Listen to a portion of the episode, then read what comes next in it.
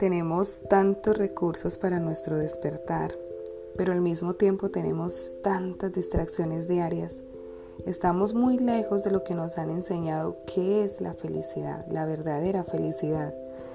Cargamos y responsabilizamos de las demás personas, a nuestra pareja, de nuestra felicidad, o queremos encontrarla peor aún en las cosas materiales, porque creemos que la felicidad viene del exterior cuando en realidad la encontramos solo y solo en nuestro interior. Les habla Ángela y vengo a hacerles estos podcasts de diferentes temas con mucho amor. Y hoy quiero traerles el tema de cómo saber si nos estamos relacionando desde el amor o desde el apego, para conocimiento de todos. Listo, empecemos.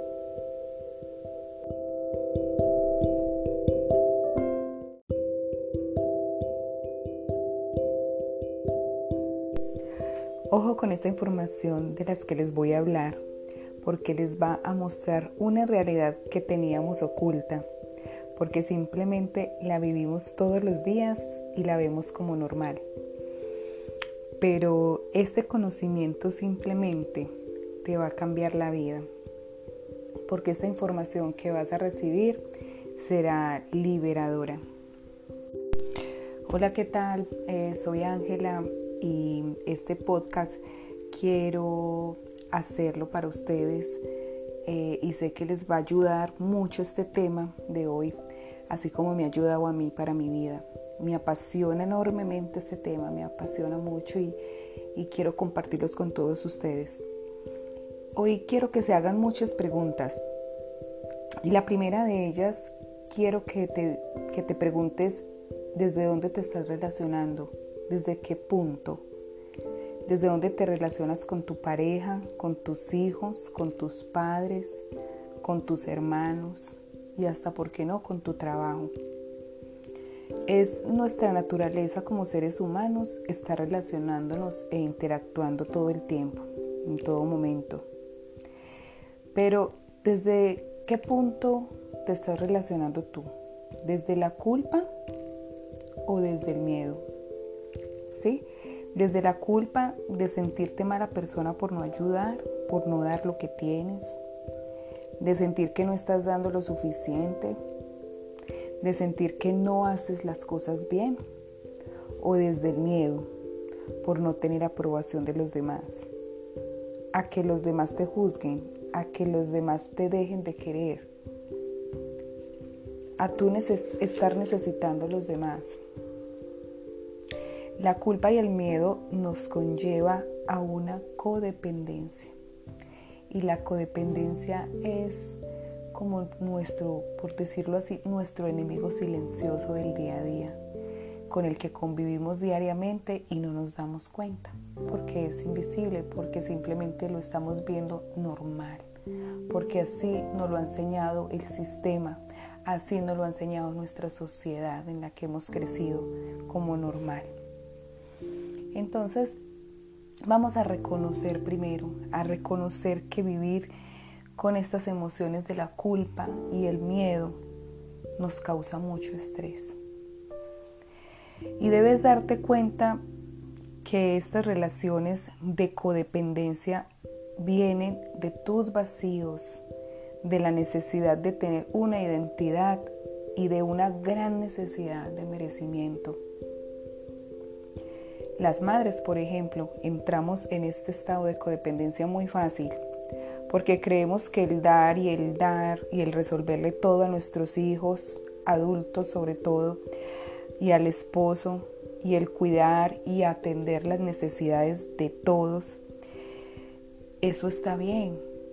Claro, eso es lo que nos, nos han enseñado.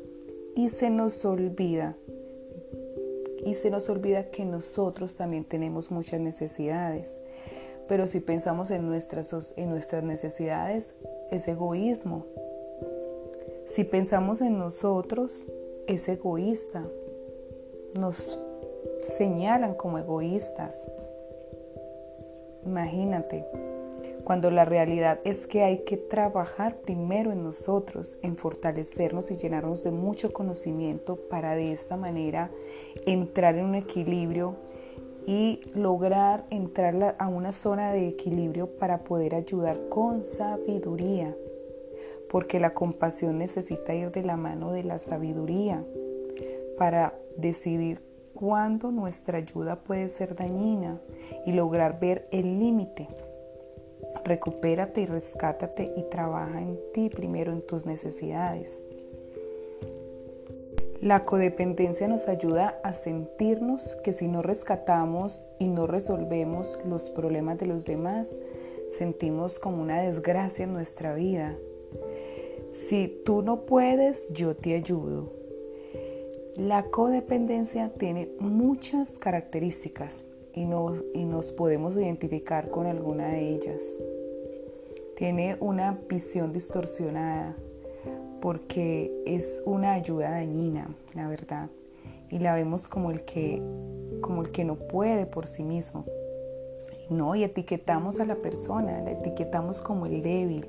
Este no puede, yo sí puedo. El otro es el que necesita, el otro es el enfermo. Y no nos, y no nos permite mirarnos a nosotros y no nos deja evolucionar ni emocionalmente ni espiritualmente. No nos deja evolucionar porque todo el tiempo estamos mirando la necesidad del otro, lo que necesita el otro, más no lo que estoy necesitando yo para poder evolucionar. Nos distrae totalmente. Y nosotros, nosotros somos los que siempre podemos.